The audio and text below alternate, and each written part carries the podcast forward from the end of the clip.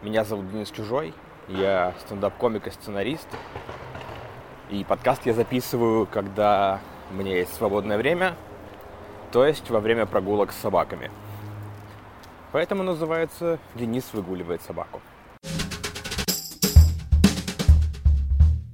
Стараюсь каждый раз проговаривать концепцию подкаста, потому что каждый раз надеюсь, что ну, именно на этой неделе миллионы новых подписчиков э, в Apple подкастах зайдут в раздел «Юмор».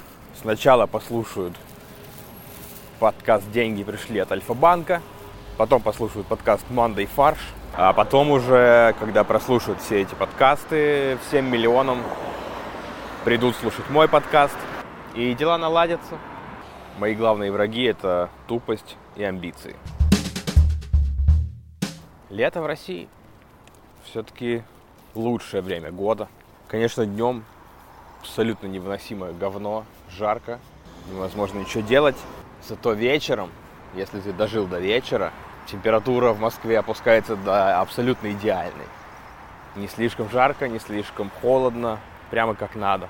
Ты идешь с открытого микрофона, какие-то шутки у тебя даже дошли, ты с ними еще поработаешь, они, может быть, встанут в концерт, не будешь нищим в ближайшие месяцы. И вход в метро светится каким-то таким волшебным желтым цветом. Как-то прямо хорошо. Еще так получилось, что это первое лето в моей жизни, когда э, я езжу по России. В принципе. С концертами, но и вообще в принципе. Потому что я раньше вообще никак не ездил. И знаете, к чему я пришел? Летом гораздо сложнее быть русофобом. То есть, ну, мое обычное э, представление о России, ну, это такое представление московского либерала. То есть, нищета, тьма, грязь, серость, э, Звягинцев, коррупция. Лично Путин расставляет ларьки с микрокредитами, играет группа, не знаю, молчат дома. Но когда ты ездишь по России летом, очень тяжело в голове вот этот образ держать, потому что летом Россия невероятно красивая. Недавно ездил в Пермь и Перми. Да, слышали? Я говорю Перми. Дорогие пермяки, я выучил эти жестокие уроки. Так вот, я когда ехал в Пермь, мне все говорили, блин, в Перми жестко будет, братан, в Перми будет жестко. Я ехал заранее, заранее на каком-то напряге. Я приезжаю в Пермь, беру такси, доезжаю до места, где у меня гостиница, и меня высаживают около кофейни серф кофе, солнце, на лавочках сидят какие-то чуваки стильные, с макбуками, видимо, пилят стартапы. И я не понимаю, что это такое. Это что, Пермь это русский Пало-Альто? Что случилось? Нижний Новгород это вообще потрясающее место. Такие красивые места, такие красивые люди. Опять же, это исторический центр, но все сидят, едят. Мне после концерта пришлось э, обойти, наверное, пять заведений, чтобы меня посадили поесть перед поездом, потому что везде полная посадка ну и не, не коронавирусная, прямо скажем. А у меня какой-то внутренний mindset, что надо быть всем недовольным. Я уже начинаю ждать поскорее бы сентябрь или октябрь, потому что сейчас моя э, бизнес-модель рушится. Я в прошлом выпуске говорил, что собираюсь поплотнее заняться импровизацией. Хотел сходить в Ой-театр на их э, открытый мастер-класс, я не знаю, как это называется. Естественно, до сих пор не сходил, потому что мне 33 года скоро, у меня одних приемов врачей больше, чем э, творческих активностей. Плюс у них э, этот мастер-класс по понедельникам, у меня у самого своя проверка в понедельник, так что с импровизацией не складывается. Но жизнь, вселенная идет навстречу. У меня в Нижнем Новгороде было два концерта. Э, первый концерт прошел в абсолютно штатном режиме, но звукорежиссер, который по сути включает трек в начале и трек в конце, он э, во время финальной третьего моего выступления пошел покурить и вовремя не вернулся. И э, я сказал последнюю шутку, попрощался, ушел, меня очень мощно похлопали, но из-за того, что музыка не включилась, а люди насмотренные, люди шарят, и у них не сложилось э, какого-то ощущения, что выступление закончилось. То есть ни, никто даже не стал э, вставать и уходить из зала, они стали сидеть. И они начали скандировать «Выходи! выходи. Ну, то есть, а я, типа, уже как-то расстроился. Я сижу, жду, я надеюсь, что вот каждую секунду жду, что звукач вернется, а звукача нет. И мне пришлось, мне просто пришлось выйти обратно на сцену.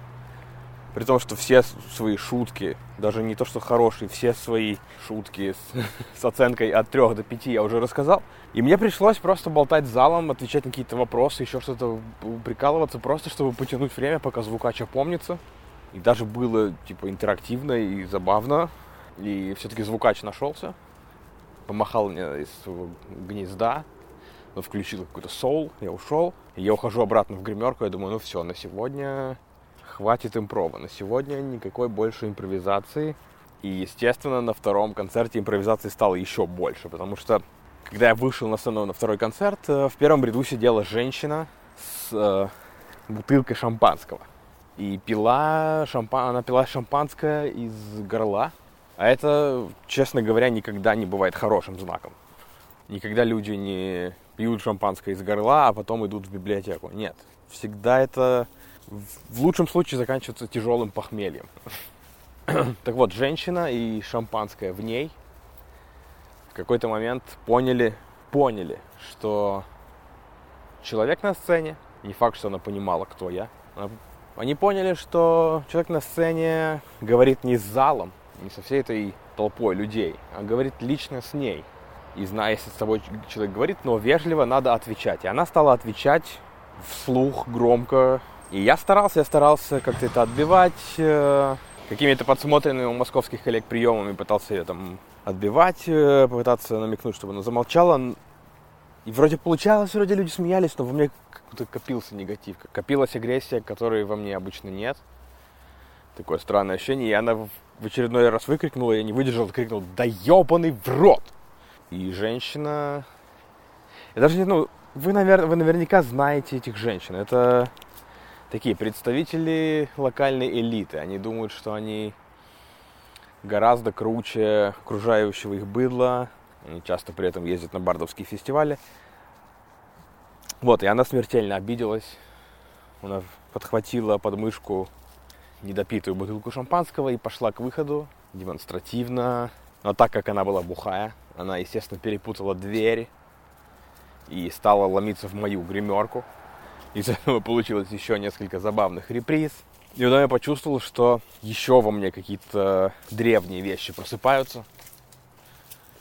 И почему-то стало страшно, что она сейчас реально уйдет, что наши отношения на этом с ней закончатся. Я не знаю, это какая-то очень древняя херня. Я, я стал уговаривать ее с помощью зала, чтобы она вернулась, снова села в первый ряд и продолжить концерт все вместе. Она с еще более гордым видом прошествовала обратно, еще раз отхлебнула из шеи, как говорят у нас. Я понял, что я попал в созависимые отношения. Господи, я, как все железногорские женщины с подбитыми глазами, я ненавижу пьющего человека, но и не могу отпустить.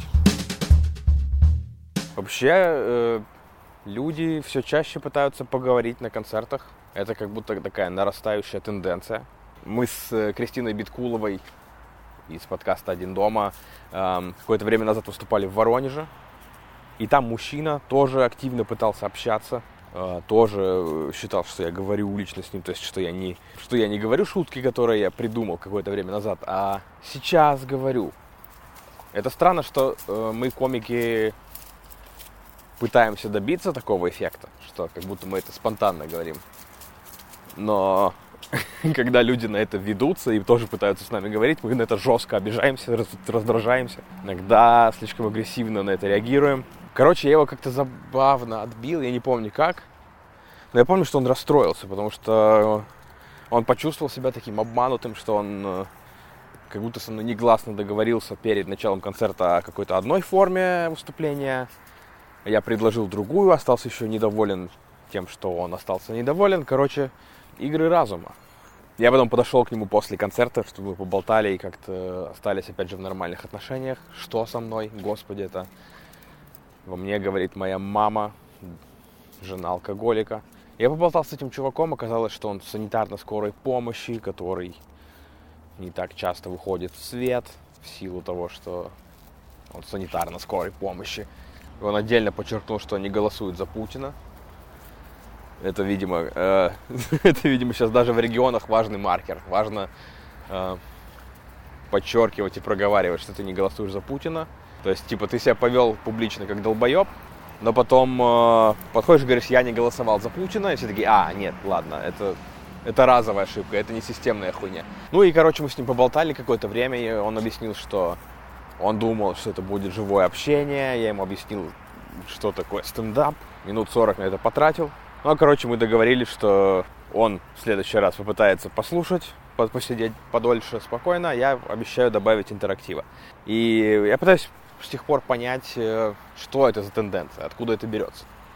То ли это обилие вот этих импровизационных шоу так работает, что люди теперь от живых комедийных выступлений ждут чего-то такого, что комик, собственно, не будет э, о чем-то говорить. Он будет э, просто работать комиком, будет выходить и являться смешным на сцене. От него не требуется заранее готовиться. Я еще рассказал об этом Коле Куликову на работе, чтобы сбить неловкое молчание на кухне. И он предположил, что возможно, возможно, люди так устали от отсутствия демократии, от того, что их не слушают и не слышат, что это начинает прорываться вот в такой форме, что они начинают просто в местах, где можно говорить, пытаться говорить. Это как будто их такой клапан. И в целом мой первый импульс это, конечно, с этим дальше бороться, дальше, дальше пытаться быть единственным говорящим человеком в зале, потому что я пока не настолько себя люблю, я пока не могу себе разрешить э, брать с людей 700-800 рублей э, за то, что ты просто приехал и вышел на сцену и осветил своим существованием жизни воронежцев. Но, возможно, тут есть какой-то, типа, э, творческий вызов, да. Возможно, стоит реально походить на эти курсы импровизации, научиться сократить время отклика, чтобы я чуть быстрее придумывал шутку в ответ на выкрик из зала. Э, и, скажем, скажем, поговорить э, с людьми, послушать, чего, чего им нужно, что они хотят сказать. То есть, чем, э, чем мне не очень нравятся современные импровизационные форматы от комиков, тем, что по большей части это сильно раздутая, сильно раздутый разогрев зала, когда комик выходит, пытается раз, раскачать зал, только что пришедший с улицы, и он спрашивает, типа, кем вы работаете, с кем вы пришли, в чем вы одеты. И это такие очень простые вопросы, понятно, почему за них берутся, потому что это вот то, что прямо сейчас перед тобой, это легко обшутить, это еще и хорошо, хорошую реакцию вызывает от зрителя. Но может быть, может быть, стоит попробовать говорить с залом на реально важную тему. Приехать в какой-нибудь город, собрать умеренно большой бар, чтобы все были на виду, и попробовать поговорить с людьми там про Сталина. Это же важная тема, важная не до конца проговоренная в нашем обществе и с кучей разных взглядов на одну и ту же личность. Вот э, я прям чувствую, как э, э, если представить успех как точку на карте, я со своими идеями иду в противоположную сторону. Вообще в себе стал чувствовать, что как будто надо громче говорить о том, что тебя волнует. Что, например, э, парк, в котором я записываю этот подкаст, моя студия, э, стал превращаться в какую-то жопу. Его хуже убирают. Э, тут стали, стали ночевать какие-то сомнительные личности. То есть я недавно шел в очень хорошем настроении, выгуливал собак, и вдруг вижу, что в кустах стоит инвалидная коляска пустая. И это тоже какой-то Звягинцев немножко. Я прохожу дальше, вижу, что в кустах в одеяле, завернувшись, лежит, очевидно, владелец инвалидной коляски. Я такой, господи, это слишком грустную историю я увидел в этом. Мой мозг сразу достроил это до чего-то печального. А утром я увидел, что на лежбище этого человека лежит очень много пакетов и костей из KFC. Тогда я понял, что чуть хуже понимаю, что произошло тут накануне. Но, короче, фишка в том, что тут ночуют такие граждане, оставляют э, кость от KFC и, простите, отходы человеческой деятельности, а потом утром приходят люди с собаками и с детьми в таком порядке. Ну, и это не очень приятно, это как будто не то, за что мы платим налоги, скажем так. И я реально заморочился впервые в своей жизни. Пришел домой, помыл собак, накормил, сел и написал письмо Собянину. Написал прям э, обстоятельное письмо, указал там какой-то отдел благоустройства Москвы по моему округу. И это для меня супер новая штука, потому что я всегда невероятно боялся взаимодействовать с государством. Потому что, получается, лет с 20 я косил от армии. И, соответственно, у меня был страх какой-то иррациональный страх, что меня вот в любую секунду поймают и потащат в военкомат. То есть я переехал в Москву, когда мне было 25, получается, или 26. Первые, наверное, полгода жизни в Москве я не включал геолокацию на телефоне. То есть я не пользовался Google картами, например, потому что я боялся. Это вот уровень моей самооценки. Я всем говорю, что она заниженная, но я при этом думал, что Железногорский районный военкомат договорился с компанией Apple, чтобы непосредственно из э, Калифорнии отслеживать уклонистов. Я боялся, что за мной реально следят, что меня потащат, меня найдут через геолокацию Google и Apple и потащат в военкомат. А когда я еще жил в Курске, я постоянно был в ужасе. Я, например, однажды возвращаюсь в свою съемную квартиру, у меня в двери торчит э, бумажка, типа такой-то, такой-то, ваш участковый, хотел бы с вами поговорить. И я в таком ужасе был, наверное, неделю, полторы. Я перешел на удаленку еще тогда. Типа договорился со своей работой, что я не буду какое-то время приходить.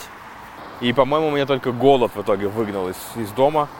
А все это время я ныкался от участкового, от российской армии, потреблял качественный контент на своем нетбуке. И вот, э, вот я вырос, повзрослел, вот я уже сижу и пишу письмо Собянину, чтобы он прибрался в парке и выгнал людей на инвалидных колясках с моего парка. Оля мне сказала, что я теперь официально с этим письмом превратился в деда. А Андрей Айрапетов сказал, что по факту я задался целью выгнать из, э, из парка бедных людей. И, в общем-то, и то, и другое правда. Историей о том, как я борюсь с бедностью, я вас э, мягко подвел к сегменту, где я вас о чем-то прошу для себя. Э, дело в том, что у меня теперь три собаки, и мне нужна поддержка теперь и чистый парк. Мы взяли самоеда, о котором я говорил в прошлом выпуске как будто были сомнения какие-то. Я с того момента доделал дела, да выступал выступление, приехал домой, по-моему, поспал одну ночь в обнимку с Олей, утром собрался и полетел в Питер. Нашел в глубине спальных районов клинику, где Айран был на передержке. Пса зовут Айран, это не кисломолочный напиток. Мы на самом деле хотели переименовать пса, потому что нам не понравилось имя Айран. И мы с Олей просто сломали голову. У нас было несколько креативных штурмов. Но мы настолько креативные люди, что мы цеплялись за одну вещь, что Айран очень белый. И мой вариант был Slim Shady. Оля топила за кокаин. Не за, за наркотик, а за имя кокаин. А, потом мы стали исходить из того, кто вообще самый крутой белый. Поэтому у нас долгое время лидировало имя Колчак. Потом оно почему-то нам тоже разонравилось, видимо, потому что мы оба воспитаны в семьях, где болели за Красную Армию. И мы решили идти от обратного и назвали пса Джей Зи. И он долгое время был Джей Зи. И потом мы поняли, что он ни хрена не Джей Зи, потому что, ну, а, а имя ему не подходит. Он такой легкий, маленький, нежный, что он скорее реально Айран мы оставили его Айрану.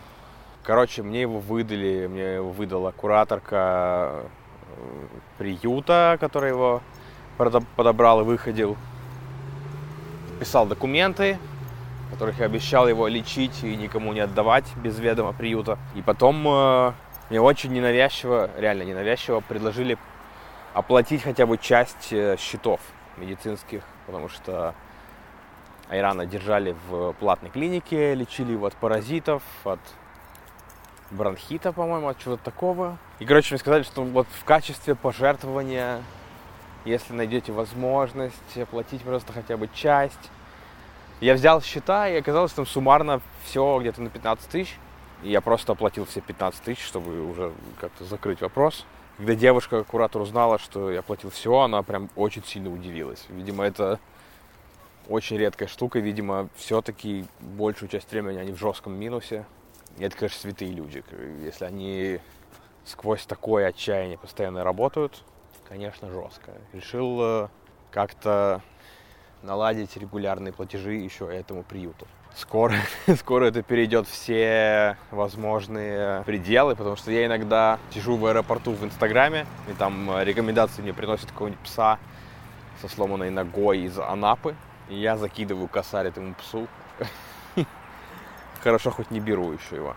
Короче, очень нужно, чтобы вы подписались на подкаст, эм, написали какие-нибудь добрые слова в отзывах, чтобы подкаст «Денис выгуливает собаку» вышел на лидирующие позиции в разделе «Юмор». Потому что когда брендовый подкаст банка лидирует в разделе «Юмор», это вообще печально. Ну, если у вас вдруг найдется лишний доллар или три, то в описании будут ссылки на Patreon и Boosty. Обещаю солидную часть этих денег закидывать фондом и приютом для животных. К тому же, если вы подпишетесь на Patreon, э, вас ждет расширенная версия этого подкаста, вас ждет очень уютный телеграм-чат, где потрясающие люди обсуждают потрясающие мемы. Еще я в, э, в Patreon буду выкладывать какую-то расширенную версию другого контента. Я недавно выложил туда монолог, который еще буду пару месяцев доводить до ума и снимать еще не скоро, но он уже есть в сыром драфте на видео в э, Патреоне. Это на случай, если вам интересно, как идет работа над творчеством и на случай моей смерти, чтобы было больше видеоконтента. Кстати, если вы хотите купить себе породистую собаку, что лично я вообще никак не осуждаю, несмотря на общий, несмотря на общий мейнстримный посыл, типа Adopt, Don't Buy. Я супер за породистых собак. То, что у меня лабрадорина. Супер крутая. А, но, если вы хотите породистую собаку, пожалуйста, не пытайтесь сэкономить. Не ищите породистых собак на рынке или на Авито, потому что так вы обогащаете, э, ну, не в 100% случаев, но в, в абсолютном большинстве вы обогащаете мудаков. Э, если говорить конкретно, то вы обогащаете черных заводчиков. Это люди, которые гонят за количеством щенков, то есть чтобы в короткое время произвести, я не знаю, как это правильно, вырастить, сгенерировать как можно больше породистых щенков. Породистых собак заставляют э, размножаться гораздо чаще, чем они сами этого бы хотели. Это ведет к ухудшению здоровья потомства, к каким-то близко родственным скрещиванием, что вы по европейской монархии тоже знаете э, не очень хорошо. Плюс их содержат в, в ужасных условиях, потому что, как правило, еще экономят на пространстве. Я это все знаю, опять же, по истории Айрана, потому что его он родился в так называемом питомнике у какой-то женщины, знаменитой в Питере, пьющей женщины, которая выращивает огромными партиями щенков, продает на Кондратьевском рынке. Ее собаки содержатся в ужасающих условиях, в очень тесных э, клетках, не получают медицинского наблюдения никакого. Обычно у нее задача продать щенка в первые три месяца, потому что он, как правило, супер милый в эти месяцы и еще не незаметные какие-то дефекты. И очень часто люди, которые сэкономили на покупке щенка, тратят большие деньги на лечение, еще, не дай бог, его теряют. Собственно, Айран не продался в первые три месяца, Возможно, еще дело в том, что он не вполне чистый самоед, потому что все ветеринары сказали, что он какой-то метис, потому что он очень маленький для самоеда, он еще маловат. И с этой женщиной ничего нельзя сделать по закону, потому что наказывается только, э, видимо, публичное жестокое обращение с животными. А пока она жестоко обращается с животными на своей территории, с этим ничего нельзя сделать. И волонтеры выкупают, просто выкупают э, вот этих нераспроданных щенков, как-то их выхаживают. Вот рано, слава богу, забрали мы. Так что, если вы хотите собаку, то супер правильное решение, то берите или дворнягу из приюта, вы получите невероятное количество любви. Или берите породистую, но, пожалуйста, наведите справки, пожалуйста, заморочьтесь, э, эм, не поощряйте, не финансируйте всяких мудаков, которые сокращают расходы и увеличивают прибыль за счет жестокости. И, и вы, наверное, спросите, что делать с собаками, которые уже сейчас э, живут у черных заводчиков. Э, видимо, их всех я со временем заберу. Я на самом деле очень боюсь приближения осени, потому что мы уже подписали договор с культурным центром ЗИЛ. 23 октября у нас два больших концерта в Москве. Мы планируем на них снять спешл. То есть к тому моменту, скажем, 22 октября у меня должна быть уже финальная отшлифованная версия концерта. А чтобы она у меня была, мне ну, к тому моменту нужно его очень много раз показать в разных городах и в разных местах на разную публику, в идеале съездить еще в города, где я не выступал, например, там, доехать до Казахстана, до Дальнего Востока, чтобы я узнал, что и на Дальнем Востоке тоже невероятно красиво, чтобы моя русофобия совсем развалилась. А с нынешней ситуацией, ну, вообще не факт, что я смогу куда-то доехать, потому что везде, потому что везде коронавирус, потому что Путин со своей, со своей ватагой, он умудрился сделать даже из адекватных людей антипрививочников. Ну, потому что это, наверное, и для творческих людей урок. Ты ты не можешь э, строить свою карьеру на долбоебах. Ты не можешь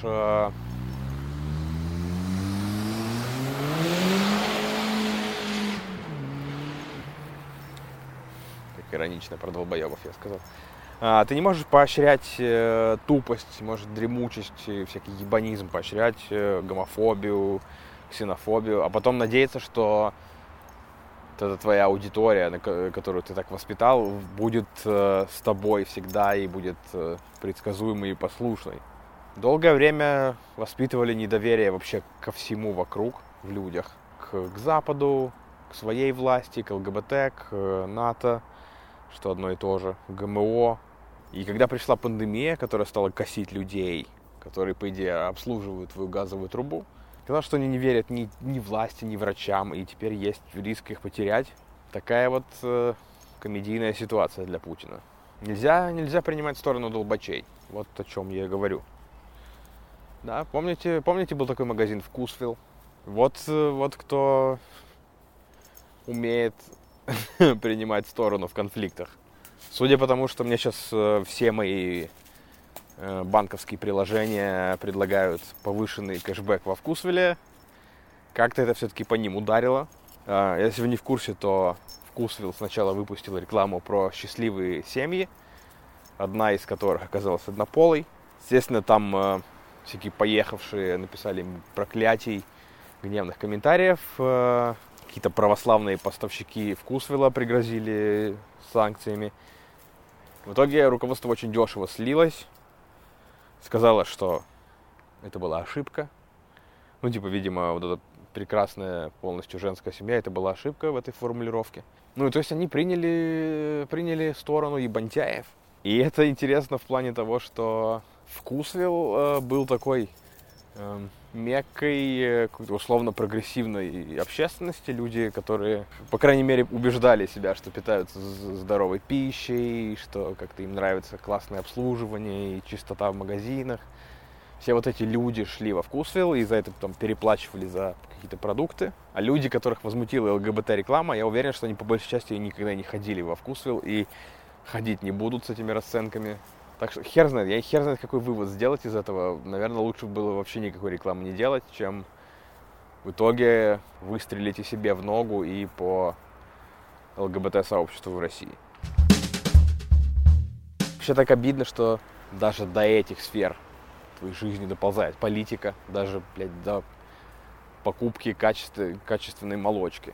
Тут еще, э, если не ошибаюсь, Минсельхоз э, тоже поехал не уверен, что он был когда-то адекватным, но он прям поехал, он стал запрещать иностранный корм для животных, типа он содержит какие-то нелегальные ГМО, что типа странно с учетом того, что ГМО это вообще не так опасно, как они это подают.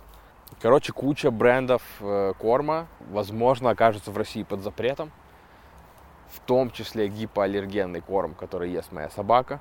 И это такая глупая ситуация. Видимо, я буду гипоаллергенный корм с ягненком и рисом заказывать на гидре. И ну, вообще с нихера ты попал под какой-то еще один дебильный каток. Я еще где-то вычитал надеюсь, что это слухи, что это лоббируют люди, которые владеют сетью супермаркетов Мираторг. Типа они хотят запускать свой корм, поэтому заранее обрубают э, щупальца конкурентам. И это такое гнусное говно. Мне нужно, нужно постоянно сидеть в Твиттере и отслеживать э, владельцы какой сети супермаркетов оказались хуйсосами, чтобы их бойкотировать. Просто чтобы хотя бы чтобы хотя бы чуть-чуть очистить свою совесть. Это кошмар какой-то. Я уверен, что в итоге останется только магазин продукты 24. У меня во дворе это Швейцария в этом мире, которая сохраняет нейтралитет. Правда, сыр там говно. И в какой-то момент ты думаешь, э, ну окей, власть вообще не настроена как-то делать мою жизнь лучше. Да, Путин, да, если мы там это все персонифицируем в одном человеке, Путин не хочет, чтобы я жил лучше. Он ничего для этого не делает. И уже хочется с этим смириться. Уже хочется сказать, блядь, Путин, окей, хорошо. Э, ты не хочешь, чтобы я жил хорошо, пожалуйста, не делай хуже. Окей, просто посиди спокойно, ничего не делай тогда. Просто чильни, ешь мороженое и все, пожалуйста, пожалуйста. Еще один аргумент в пользу того, что сейчас драматургия и все загоны никому не нужны. Э, я тут ездил в Пермь выступать, в Уральский Пало-Альто.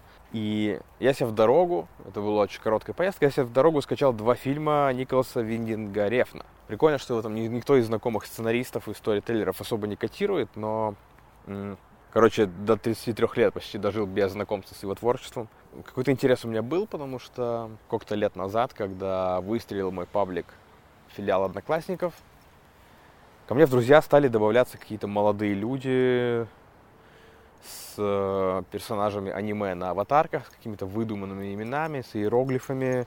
Я их сравнивал, пытался понять, что вообще их объединяет, кроме сперматоксикоза. Я заметил, что у многих, очень у многих э, на стене есть репосты с кадрами из э, фильма «Драйв» Рефна. Я себе такую сделал ментальную пометку, что, ну, надо будет ознакомиться. Если уж у меня такая аудитория, то надо с ней дружить и ее понимать. А, вот, и я выступил в Нижнем Новгороде, поимпровизировал, так сказать. А, в первом часу ночи я зашел в поезд, и там а, на соседней полке уже спал какой-то мужичок глубоко. И я лег на свою полку, но после удачных концертов у меня обычно еще херачит адреналин довольно долго, и поэтому я очень тяжело засыпаю. И я решил, что посмотрю, посмотрю рефно. Достал iPad, оказалось, что Драйв не скачался. Скачался только «Неоновый демон». «Неоновый демон» — фильм того же режиссера. И фильм «Неоновый демон» — это же не вполне история. То есть э, там есть какая-то э, последовательность событий, там есть герои, но там это не сообщает какого-то особого человеческого опыта. Там герои и зрители не извлекают какого-то урока особенного. Ну, если прям пытаться извлечь из неонового демона урок, то это будет урок типа каннибализм норм тема. Такой какой-то будет урок. Есть ощущение, что Рефн э, придумал э, ряд каких-то очень крутых образов. Действительно невероятный фильм с точки зрения визуальной. И, короче, он просто попросил сценаристов эти образы слепить в, во что-то плюс-минус цельное. И это прикольно, это похоже, как э, большинство стендап-комиков собирают свои концерты. У них обычно нет никакой идеи глубокой, просто они собирают э, ряд э, хорошо работающих битов, просто в некое подобие единого произведения и просто уже там как-то стратегически расставляют э, от менее смешного к более смешному. Только с той разницей, что у стендап-комиков обычно темами становятся, а, не знаю, отношения, поездки в такси, политика, а у Рефна это... Короче, если вы не смотрели «Неоновый демон» и почему-то боитесь спойлеров, то, пожалуйста, перемотайте на 17 секунд. У Рефна это э, неоновый свет, отсасывание крови из раны, жестокое убийство, голые женщины, которые купаются в человеческой крови, лесбийский секс между патологоанатомом и мертвой женщиной и поедание человеческого глаза. И ну вот эти темы это не вполне то, что нужно массовому зрителю. Я это понял, когда досмотрел фильм, пошли титры, я закрыл iPad, повернулся, И оказалось, что мужичок, который спал, когда я захожу, смотрел со мной неоновый демон. Э, как минимум последние сцены с глазом. И мне стало очень неловко. Но с другой стороны, это меня лишило ебаных утренних разговоров в купе. Таких, знаете, про то, буду ли я курочку, надолго ли я в Пермь, сколько стоит мой телефон. Это высказывание про то, что утром надо горяченького попить. Ты, блядь, не знаешь, что вообще можно на это ответить. Мы ехали до Перми в идеальной тишине. Я смотрел на деревья, слушал группу «Молчат дома». Потрясающе. А, чего я и вам желаю, уважаемые слушатели. Избавлю вас от своего навязчивого общества. Если я помог вам провести более-менее забавно последние минуты, то поставьте, пожалуйста, пятерку в Apple подкастах, лайкните в Яндекс Музыке или просто мысленно отметьте, что получили удовольствие. Патронов ждет еще небольшой бонусный сегмент. А с вами прощаюсь, обнимаю, желаю удачной недели, коллеги.